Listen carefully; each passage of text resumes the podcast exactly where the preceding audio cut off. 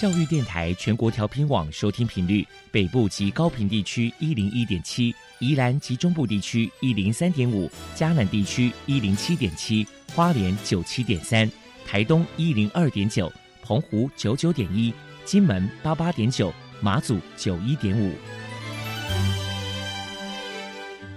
爱是包容，爱是牺牲，爱是分享，爱是服务。因为爱，特殊教育充满了无限的可能。用爱关怀身心障碍同学的未来，用心倾听资赋优异子女的心声。欢迎老师、家长、同学们，大家一起加入特别的爱这个大家庭。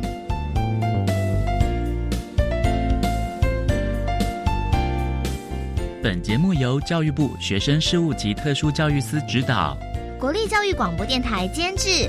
欢迎收听。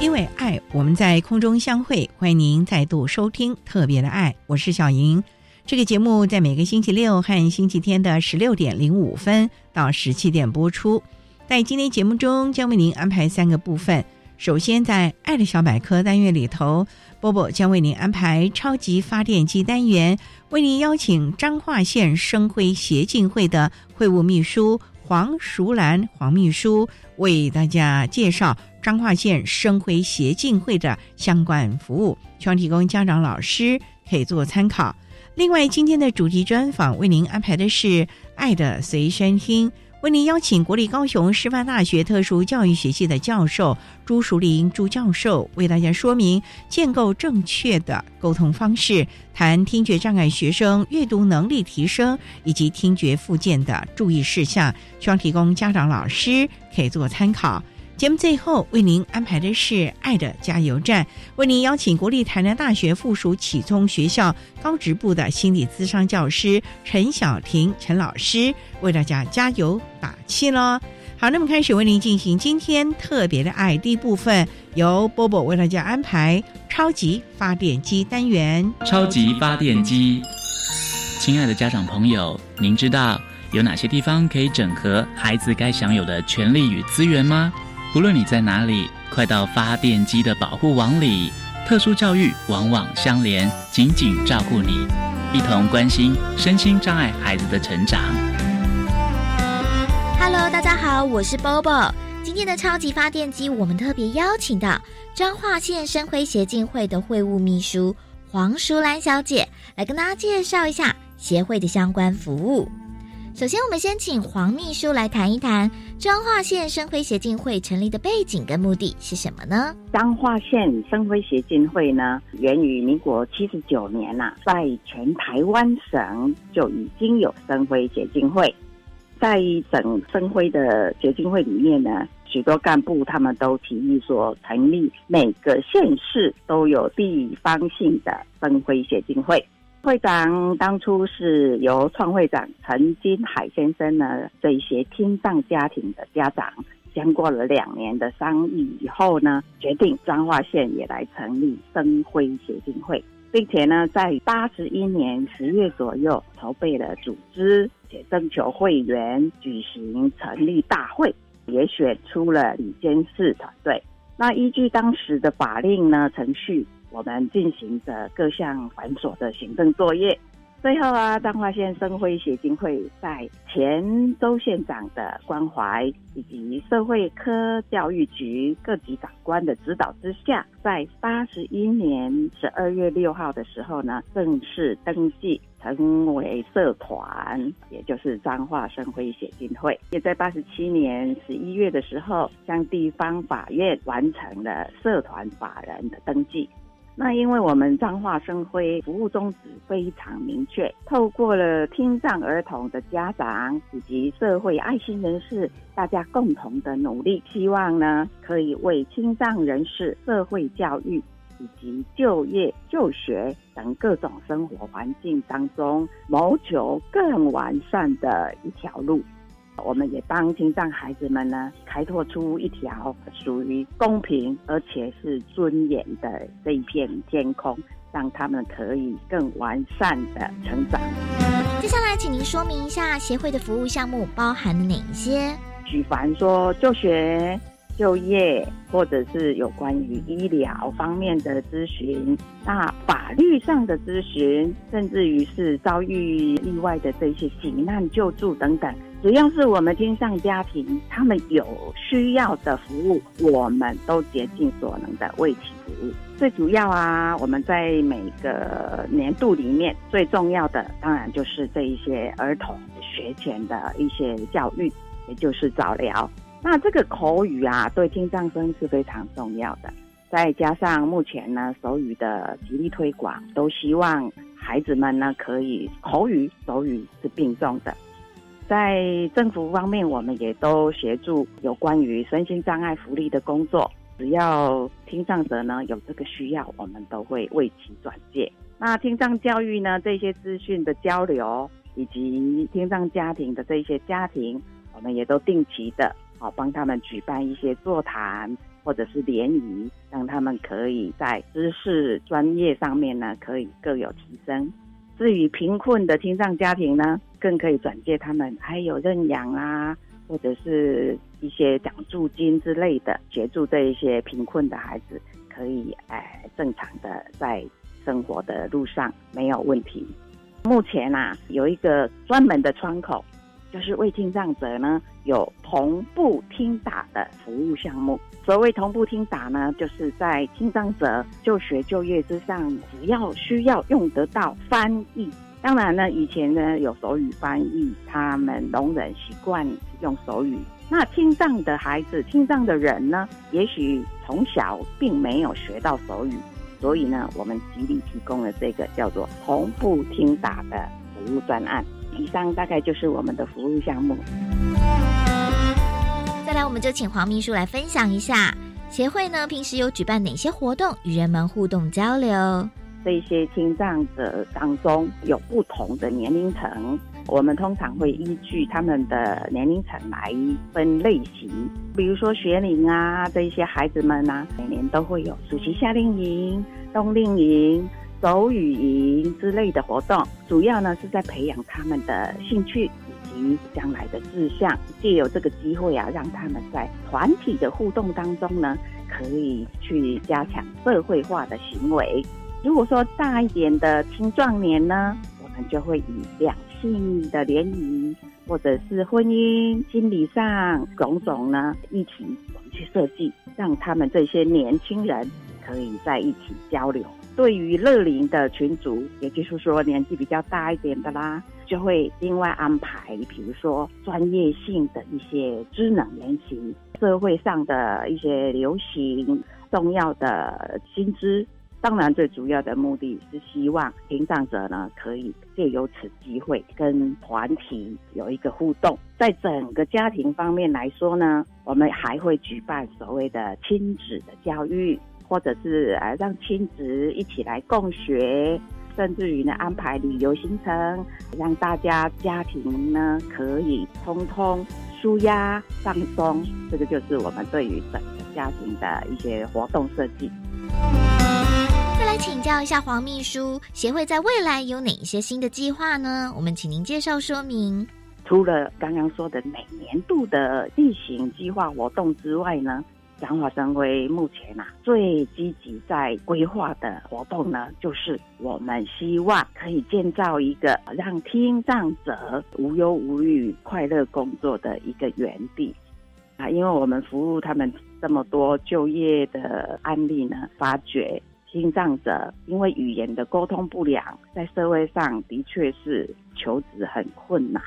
甚至有一些呢，是多重障碍者。为此呢，彰化生辉历届的理事长呢，都很积极的在寻求，看看有没有机会让这一些听障孩子可以有一个稳定的、有一个协助性的工作园地，让他们可以在这里一边工作，一边呢又可以接受辅导。那大家也都知道，说要维持一个公益社会福利团体，真的要能够达到可以永续发展目的的话，哎，经费问题实在是很伤脑筋。那以目前的社会经济状况来说，进行慈善募款真的比以往更不容易了。那彰化县生辉呢，积极朝向经济型的这个就业服务，希望构筑一个自给自足，可以产品生产以及销售。而且呢，又能够提供就业机会来辅导这些身障者的方案，可以照顾更多更多弱势的就业族群，这是我们将来最大的愿景。接下来，我们请黄秘书来破除一下一般大众对于听障者有哪一些错误迷思。一般错误的观念就是会认为说听不到的孩子大概就是不能讲话。有些老人家他们都会觉得说啊，那个小孩子啊，到了两三岁了都还不会开口说话，应该是卡大哥在围攻，叫做大鸡满题。啊，其实呢，早疗是非常重要的一个黄金时期，所以请家长们呢，只要发觉孩子在听力上有那么一点异常，不管是什么状况，尽早送往医院做彻底的听力检测，然后让孩子呢可以及早的接受黄金的早疗疗愈课程。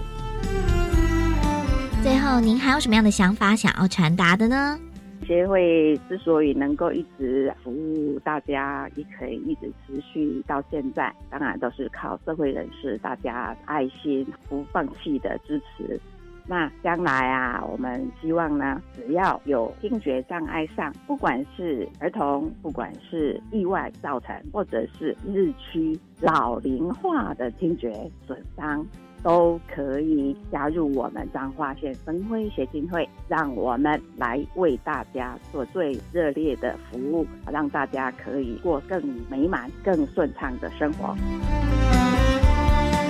非常谢谢彰化县生辉协进会的会务秘书黄淑兰小姐接受我们的访问。现在我们就把节目现场交还给主持人小莹。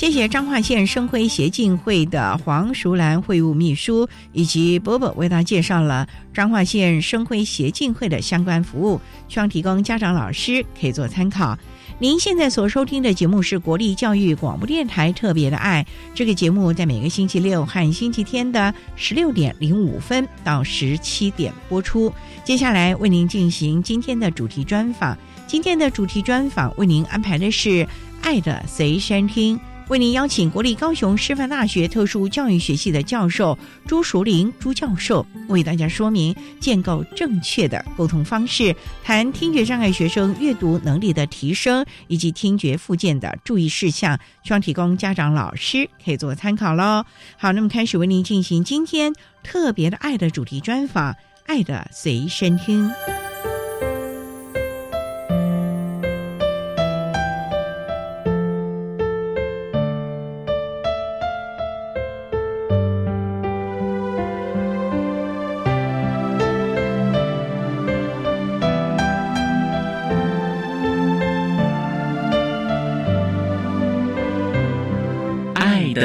随身听。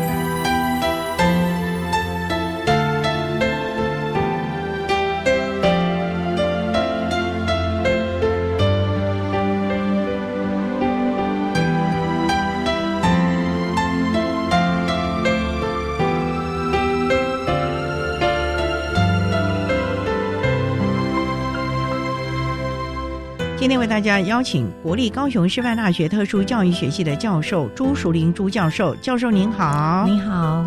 今天啊，特别邀请教授为大家说明建构正确的沟通方式，谈听觉障碍学生阅读能力提升以及听觉附件的注意事项。那首先啊，要先请朱教授为大家来说明啊，所谓的听觉障碍。它的定义如何？因为我们知道它和我们摄政系统好像有很大的落差哦。刚刚提到的所谓的摄政系统去谈的听觉障碍，它是从卫生医疗教育的权利，还有就业的权益上面，所以相对的就会给大家一个印象，好像他的鉴定要拿到一个证明比较难。可是我们如果从广义的来谈听觉障碍，我们一听到听觉障碍，就想到可能耳朵构造有问题，或是耳朵听的功能不太好。可是这是一个初步，听得不清楚，听得不太好，它会影响我们很多活动的能力。那所谓的活动能力里面，包括刚刚主持人你所讲的阅读的能力，还有跟别人沟通的能力，还有记忆，还有学习，等于是说他进入到学校阶段里面，接着要去培养的能力，都会因为他耳朵的构造跟功能的不完整而影响。可是并不是只有到这里，因为有一天他会离开学校。他就业，我们所谓的社会参与，这个社会参与里面，并不是只有就业，还有他的参政权、他的娱乐、健康，所以要从这三个向度去谈所谓的听觉障碍，所以他就会变成又要顾及到不同年龄就学阶段的听觉障碍应该给予的支持与服务，所以我们在教育阶段就有教育阶段的鉴定方式跟教育的支持方法，可是离开学校进入到社会。要赋予一个社会服务的时候，我们又必须要回到社政里面的就业，所以鉴定上面跟资格上面，相对会给人家的感觉就比较有一定的程度，好像并不是那么容易的事。像这个听觉障碍都是以分贝啊，甚至我们现在有新生儿的听力筛检，那这个听力筛检真的对有没有听觉障碍有？加分的效果吗？新生儿的听力筛检是经过了很长很长一段时间的努力，包括国家财政的设定，还有科学仪器的帮忙。终于，我们台湾也在一百零一年开始有一个新生儿的听力筛检，所以他只要出生后未满三个月，都可以经过听力的筛检，去知道听力上面有没有问题。有点怀疑，我可以追踪，或者是已经确定了接下来的支持服务，譬如说佩戴助听器，接下来的听力的训练，或者是语言的训练，或者是对家长、对家庭的一些支持服务，都可以进去。所以，它绝对是卫生医疗政策上面一个非常重要的事情。所以，从一百零一年之后，听觉障碍小朋友的早疗应该就。比较少人数了吧？因为既然已经有了先一步的筛检了，不像我们过往小孩子怎么搞的，过年鞭炮声也不响，大声了，怎么都这么好养啊？现在应该不会那么晚才发觉了吧？对，所以新生儿的听力筛检，它就是早期发现。嗯，早期发现之后，它就要很快的进入到早期疗愈。所以，它对于在医疗部分的一些支持，譬如它医疗部分，并不是只限于耳鼻喉科医师、听力师、语言治疗师，在耳朵这个部分的附件支持上面就可以进去。当然，在保育、养育。教育部分通通也都带进去，所以他就会加快早疗的脚步，跟早疗的扎实度，跟大家对于早疗的接受度，这点非常的重要，是一个全方位、全人的早期疗愈了啊。那我们稍待哦，再请国立高雄师范大学特殊教育学系的教授朱淑玲朱教授，再为大家说明听觉障碍学生阅读能力提升及听觉附件的注意事项。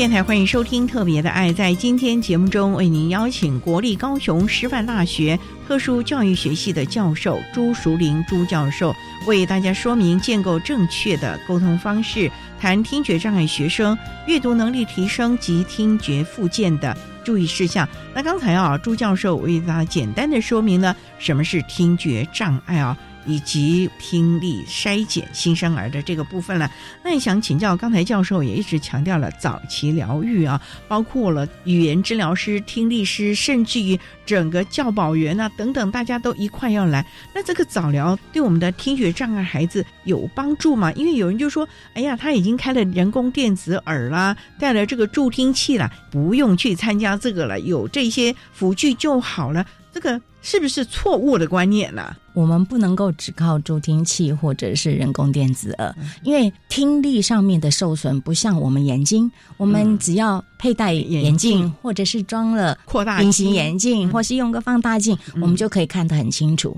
可是听觉障碍，就算是戴了助听器或者是专用的人工电子耳，并不能够保证你一定听得清楚。因为这些检查都是听纯音，可是我们要听的是一个语音。我们的中文又非常非常的麻烦，我们要拼音，我们还有音调，我们每一个句子里面又会有阴阳顿挫，所以在这些辅具的协助之下，我们还是必须要去做听力训练跟口语的训练，并不是说戴了助听器、开了人工电子耳就完是 OK 了，没有，它只是打开。一扇门，让我们可以听得比较清楚一点，帮助我们可以说的比较清楚一点。所以，他开了门之后，还是有一段很漫长的路要靠大家，还有听觉障碍学生本人也是非常重要的。教授，我又有疑问了，想请教。那我们这些孩子，不管他有没有带这些辅具啊，那也有人一派就是说，赶快教他口语表达能力。所以有所谓的唇语啊，像有一些的机构就一定要语言呢。可是有一派说，现在要有手语啊，因为他才能够比较广泛呢。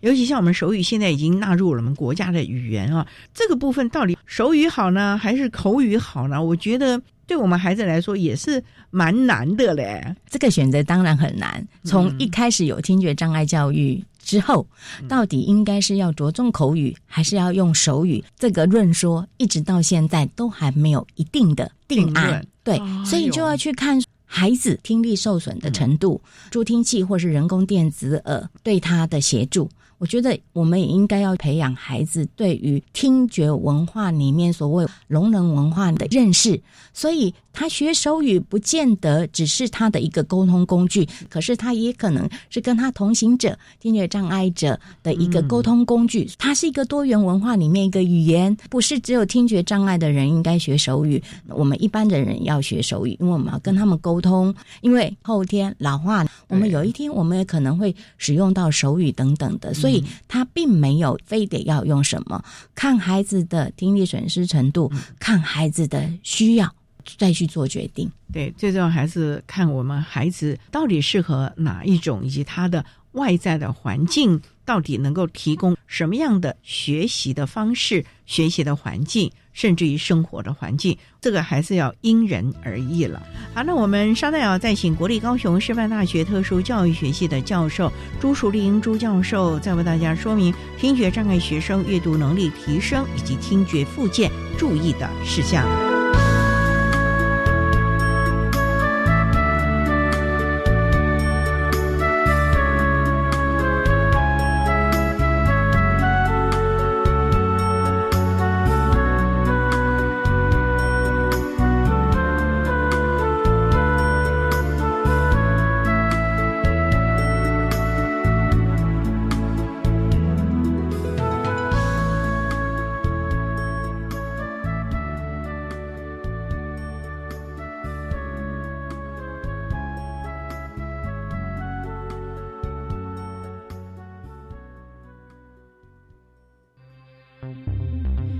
长孙昌表示，核四位于地震断层带上，不仅有安全疑虑，一旦发生核灾，将影响台北、新北、基隆、宜兰、桃园一千万人，所以核四绝不可重启。天然气第三接收站若迁到台北港，需建造的路管将长达四十公里，将跨越八里、林口、芦竹、大园、观音五个行政区。不仅工程容易衍生争议，更因延后时程而影响电力供应。境外移入案例增加，呼吁人需做好防疫。以上内容由行政院提供。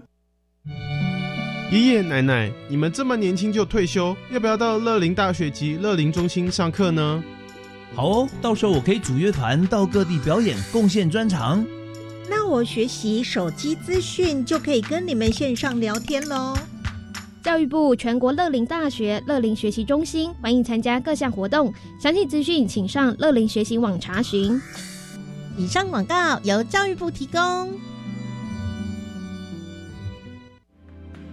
全球疫情升温，但在全民共同努力下，台湾恢复正常生活。政府更守住经济，创下经济成长率十一年来新高，再度成为疫情最稳定的国家。目前自购与国内外捐赠的疫苗到货顺利，疫苗覆盖率也已达预期。预估今年底第一季覆盖率可达八成，第二季覆盖率可望达到六成。为疫情拼经济，政府会继续努力。以上广告由行政院提供。管那么的水，落嘎西木啊！大家好，我们是欧开合唱团。您现在收听的是教育电台。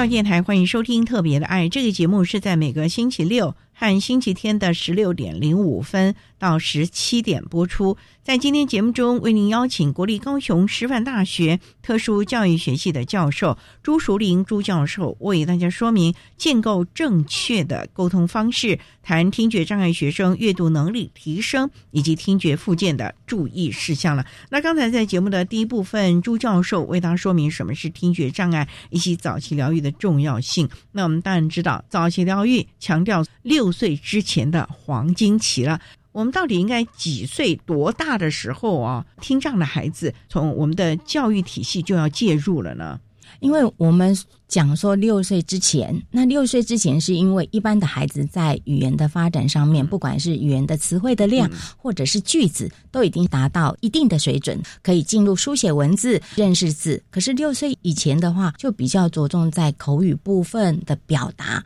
所以六岁之前应该多制造机会，让孩子愿意开口说话，不害怕说不清楚。所以在进行训练的过程里面，周围的人，不管是早期疗愈的人，或者是家长，不能够只靠一张嘴。我觉得适当的手势跟动作，还有图片，所以怎样配合图片给予。适当的手势跟动作，这时候一般日常生活里面可能会用到的手势动作，或者是这时候也可以把手语放进去。不要认为我要让他学说话，我不应该让他学手语。不是，这时候的手语是帮助他除了口语、除了图卡、除了绘本，还有另外一个视觉线索，去了解现在我们在讲什么样的事，这些事会用到哪一些词汇。等于是说，我们必须要给多元的。的材料，让孩子在多元的材料里面找寻他适合的、他了解的，这样他才有机会可以去表达他所知道的，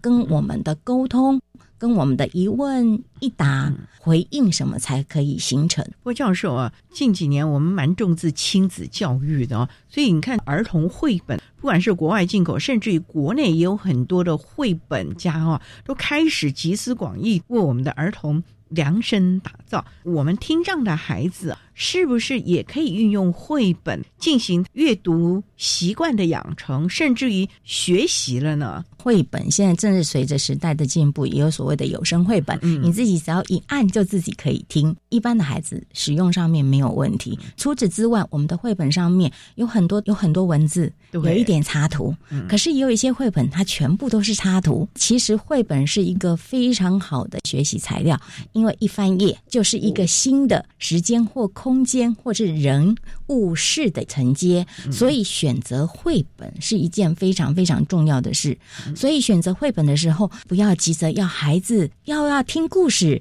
又要学习认字。我觉得他应该分阶段。第一个阶段，你可以找寻日常生活他可能要用到的，或者是已经用到的，在绘本里面有没有出现？出现的时候，孩子会不会主动的伸手告诉你说，绘本上面这个图样是什么？那就等于增加他开口说话的机会跟开口说话的信心。当这样的绘本他熟悉亲子共读、一起读绘本的习惯之后，慢慢的。绘本一页一页翻，要怎么样去讲成一个故事？就靠亲子之间的互动。那养成之后，再来慢慢增加一些文字。可是基本上，我都希望家长在做这些事情，或是早疗的语言治疗师在做这些事情的时候，必须要配合孩子的发展。还有配合孩子的家庭环境里面，他需要用到的或他有可能要用到的日常词汇或是日常的句子，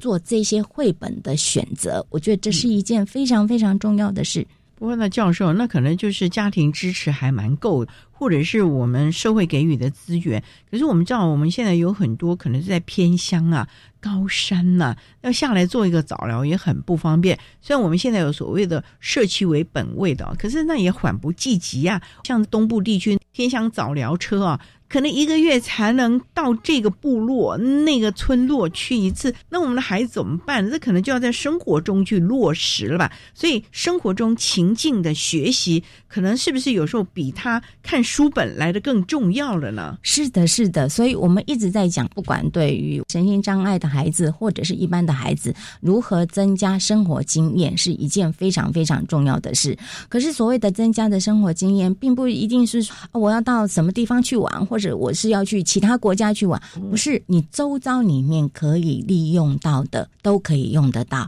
所以偏乡里面就生活的情境里面多跟他说，然后重复，然后慢一点，用短一点点的句子，让他有机会回应你。我想这是我们必须要去注意到的事情，跟不能够急的事情。所以还是要家庭中成员一起了，不能只是主要照顾者，或者是丢给治疗师或者巡回辅导的老师做这个事。应该在家庭之中，就像教授说的，类化甚至于生活情境，让孩子在生活中有这种经验。这种经验不一定说一定要到外地，可能就在家里头偏乡的河边呢，甚至于农田里面，可以学到了很多生活方面运用的能力了哦。是的，可是，在偏乡里面，我们还是会去面对到一个问题，就是经济的问题，对，还有隔代教养的问题，所以才回归到我们第一个讲的所谓的社政。所以这时候的社政如何在偏乡去面对偏乡里面的经济落差，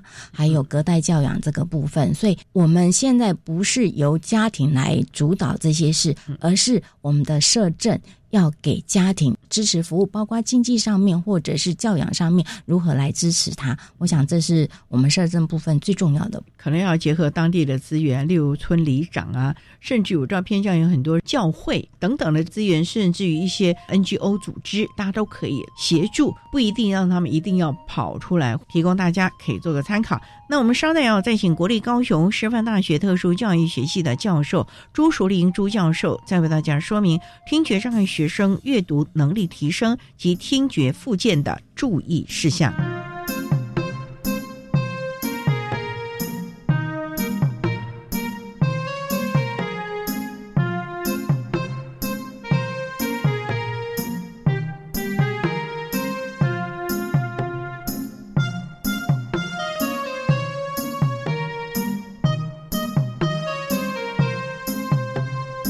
教育电台欢迎收听《特别的爱》。在今天节目中，为您邀请国立高雄师范大学特殊教育学系的教授朱淑玲朱教授，为大家说明建构正确的沟通方式，谈听觉障碍学生阅读能力提升及听觉附件的注意事项。那我们刚才一直提到了，从早疗甚至进入了国民教育的阶段呢，早期疗愈甚至于听觉的教育应该怎么样进行？可是我们今天也主要是谈到这个阅读能力。教授一开始也提到了听觉障碍会影响到了我们的阅读能力，可是它又不是视觉障碍，看书。这有什么困难的呢？教授能为大家来厘清一下，阅读能力对于听觉障碍的孩子，其实是一个非常重要的能力。哎，曾经有一段时间，也有学者提出来。让听觉障碍的学生先学习识字，可是后来发现这个方法不太适合，因为你认识字之后，你要知道字的意思，你一段句子你要清楚，句子跟句子之间我们所谓的文脉关系你要清楚。一开始你的阅读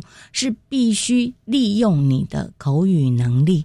利用你跟别人互动，或者你生活经验里面啊，原来有这样的事，这样的事化成文字，原来是这样子写。所以口语基础的表达能力会影响你的阅读，因为当老师在教孩子认字的时候，并不是一个字一个字，我们都有课本，每一个课本都有一个学习单元。每一个章节都有它的学习重点，这些重点有一些是从生活经验里面而来的。可是，如果你的生活经验并没有那么充足，经过说明，原来生活经验化成文字是这样。可是，如果你没有基础的能力，当这一些不在你生活经验里面的话，你没有办法利用语言能力自行去阅读。这时候一定要有个人重新从四字、从认识词汇的意义跟你解说。你一直都可能会停留在一个学习阅读，而没有提升到所谓的阅读学习。那我们听觉障碍的学生，大多数在学习阅读这个部分会有一些限制。这些限制当然是。跟他的口语能力，还有生活经验、听力受损，当然包括他对于学习这件事的认知跟态度。所以在学习阅读这个部分，我们的孩子目前听觉障碍学生，有时候我们觉得说他比较难突破到国小三四年级的程度。可是国小三四年级的程度是要迈入可以自主学习、迈入思考。所以我们才会一直说阅读非常重要。所以在学校里面，我们不是只有上课的时候在各学科领域学习阅读，现在有很多学校都会规划阅读的角落。可是这些阅读的角落怎么样引起孩子的兴趣，愿意主动拿起书来翻一翻、看一看？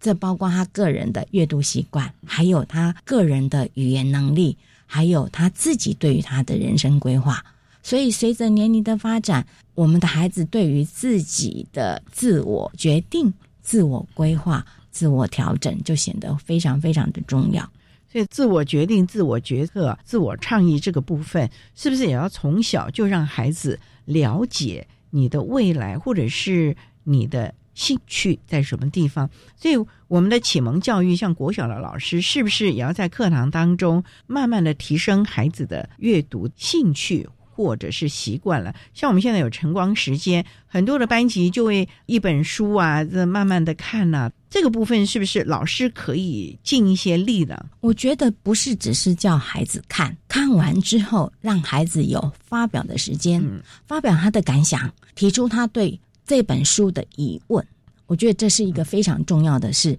那甚至老师在。听学生的发表，或是学生的疑问里面，如何的连接跟日常生活或者跟学科领域相关的事情，这是一件非常非常重要的事，并不是只有给他一本书，这本书里面要学会什么，老师要怎么样去设计问答的方式，去引起兴趣，或者是让他了解原来这本书还有重要的地方我没有发现，或者是其实我也很棒，我有发现到重点了。我觉得要从从阅读里面去引发学习的兴趣，跟学习的自信，跟学习的方法是非常重要。那这里面需要老师的设计，所以阅读是需要设计，而不是丢给你一本书，叫你哎今天念这本书，明天念那本书。可是念的对不对？念的懂不懂？念的之后有没有启发？有没有思考？这是学校教育可能要着加注意的地方。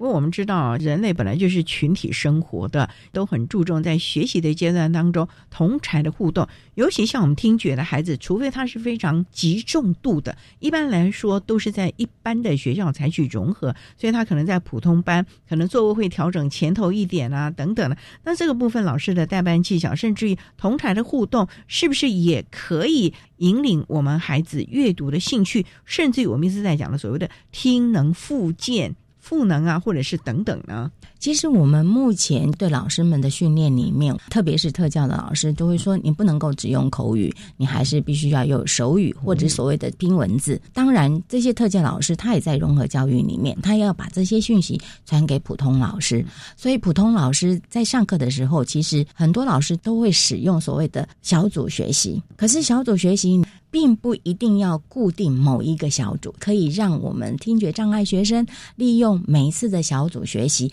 到不同的组里面去学习，让他增加机会去认识他班上所有的孩子，也让他班上所有的同学去认识这个带有助听器或是开有人工电子耳的同学，他有什么地方很棒，或者是有什么地方可以帮助我们，有什么地方我们可以帮助他，从小组学习里面去让。他跟他的同才增加交流机会，增加共同学习、共好共学的机会。我想，这是我们目前最着重的一个地方。谢老师的代班技巧，对同才的班级经营啊，就很重要了。是的，好，那我们稍待再请国立高雄师范大学特殊教育学系的教授朱淑玲朱教授，再为大家说明听觉障碍学生阅读能力提升及听觉复健的注意事项。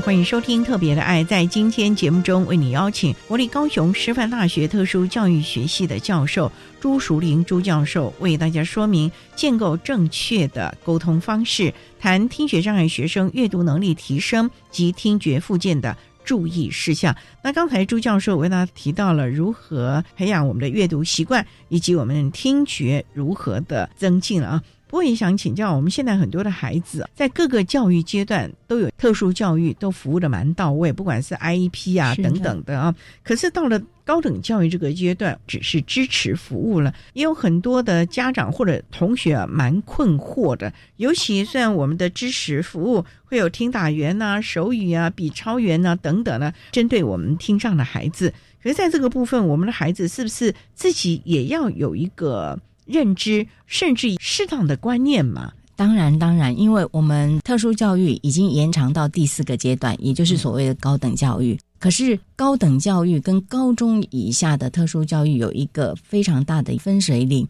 我们在高中以下。每个学年、每个学期都有所谓的个别化教育计划。个别化教育计划就会由特教老师伙同原班级的老师、各学科领域的老师，还有各个专业团队共同去拟定之后，在家长的同意之下去执行个别化教育计划。当然，孩子也可以参与这个个别化教育计划。可是到了高等教育之后，资源教室的角色它做转变，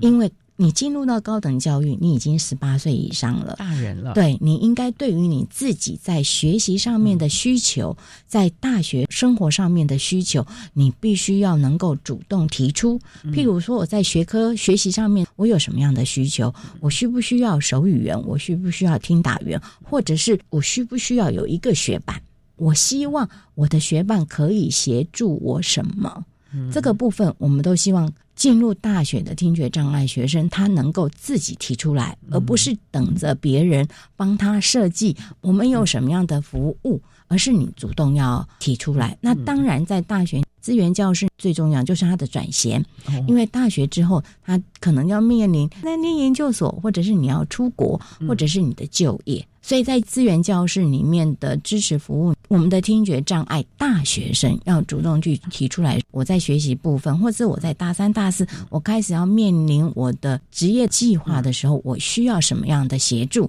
包括找工作的时候，我是不是因为我的听力受损程度比较重，我需要有人陪伴我去面试，或是面试的时候我可以准备什么样的资料？可是你自己如果没有规划，呃，那就措手不及。对，措手不及。还有，你就会去埋怨资源教室的服务老师怎么没有帮我设计好，或者是怎么没有告诉我要准备什么？没有。这时候你要主动，而且在你的主动过程里面，你的支持服务并不是只有资源教室里面的老师，你的同才、你的朋友、你大学里面的师长、你的父母，那还很多。你透过电脑可以知道的一些讯息，都是你的支持服务，可是都必须要你自己动手动脑。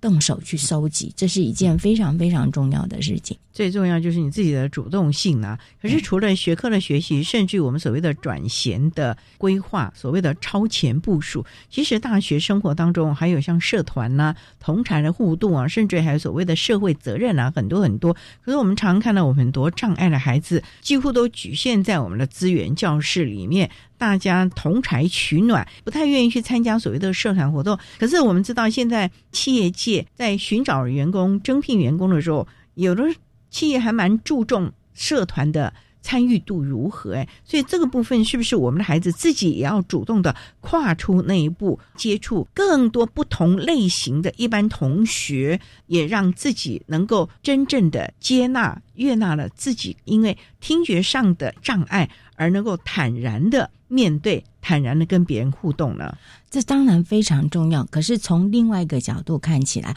为什么他都会只锁定在资源教室？这表示他在学习上面可能他的需求其实很大，所以他只能锁在资源教室，或者是他明明有班级的同学，可是他跟班级同学的交流或者是互动并不是那么的好。限于可能他的口语能力、他的学科的学习能力，还有我们一直在谈的他的主动性，所以每一个孩子的个人特质是不一样的。所以，如果经营资源教室的专业老师们发现，为什么我们身心障碍学生都在资源教室？那这时候资源教室更要着重的就是跟原班老师、跟原系互动。那其实目前在大学里面。一般的学生很愿意打开那个窗口去跟听障学生互动，可是听障学生愿不愿意？还有就是在大学里面生活也蛮紧凑的，每个孩子要读书，要准备工作，然后要社团，那有些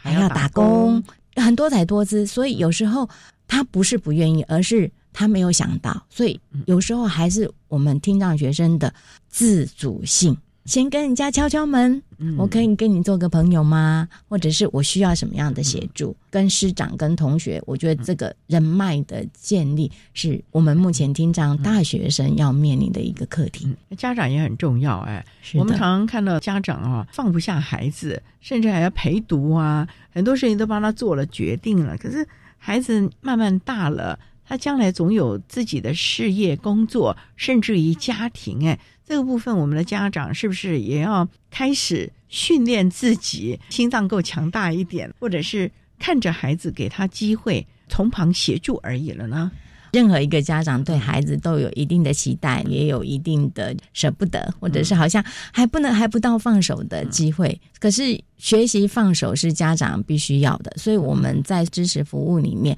对于家长的亲子教育，不管在国高中或是进入到大学，也都是如此。所以，我们任何一个阶段里面，对于家长的亲子教育，甚至也对一般学生家长做亲子教育，让一般的家长回到家里里面，可以在他的亲子互动里面去提醒说：你的班上有。听觉障碍的学生呢，或者是你们学校有听觉障碍的学生哦，你有没有注意到啊？你有没有跟他一起修课？所以这个亲子教育并不会单对听障的学生家长，我觉得对一般的家长也是非常非常重要。所以我们也期许一般的家长在亲子教育里面，可以多问一下你的孩子：你的班上有没有身心障碍学生？你班上有没有听觉障碍学生？他有什么样的特质？或者是你跟他有没有什么样的互动？啊，你觉得他有没有什么需要帮助的地方？或者是你有没有觉得他有什么很棒的地方？我觉得在我们一般的家庭的互动里面，也能够放进去这些的话，或许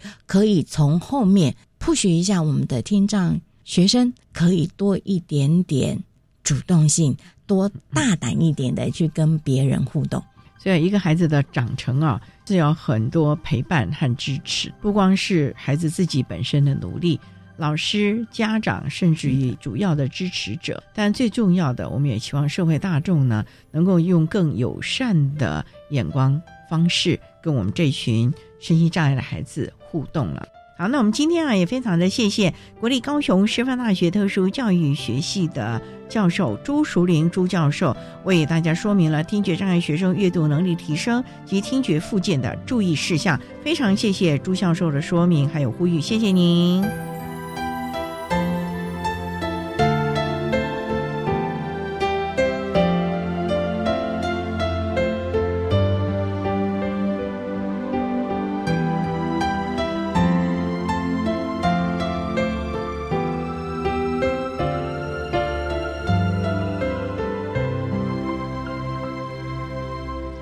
谢国立高雄师范大学特殊教育学系的朱树林教授为大家说明了听觉障碍学生阅读能力的提升以及听觉附件的注意事项，希望提供家长、老师可以做参考。您现在所收听的节目是国立教育广播电台特别的爱节目，最后为您安排的是爱的加油站，为您邀请国立台南大学附属启聪学校高职部的心理咨商教师陈小婷陈老师为大家加油打气喽。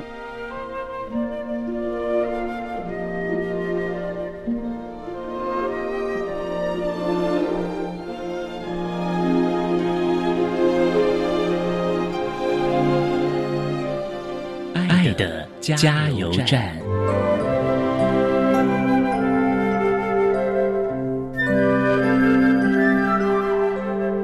各位听众，大家好，我是目前任教于国立台南大学附属启聪学校的心理智商教师陈小婷。针对听觉障碍学生的教学辅导策略跟注意事项，有一些想法想要跟大家说一说。首先，我想要告诉我们的听损的孩子，不要因为你听损而自我设限了，我们就勇敢的跨出去。当然，你会遇到辛苦、害怕的时候啊，但是你知道支持在哪里，知道很多的爱在哪里陪伴着你，你就会有力量往前走，而且喜欢自己，看重自己，你有无限的可能。再来，我想要给我们辛苦的家长，孩子在不同的阶段，他都有不同的生命课题。家长，你一路走来真的是很不容易，生活点点滴滴，欢笑泪水，但是因为你没有放弃啊，你放手了，你相信孩子的，让孩子自己去闯，自己去试，自己去努力，所以孩子可以好好的长出自己的样子。然后，我也想跟我们教育现场的所有老师们说。大家都会很期待，好好的调整孩子，希望他学习到更多，学得更好。可是孩子的能力是透过各种困境跟挑战，一步一步累积起来的。很感谢你自己一路坚持下来，让孩子不迷失，可以找到自己最好的位置。最后，也要给专辅人员，也是给自己一个提醒。我想，生命是持续累积的一个过程。每一个选择，每一个决定，都影响着孩子未来生命的发展。所以，我们就是好好的、专心的陪伴每一个孩子，造就一个个有自己生命独特味道的孩子。希望我们共同的成长，也共同的美好。谢谢大家，谢谢。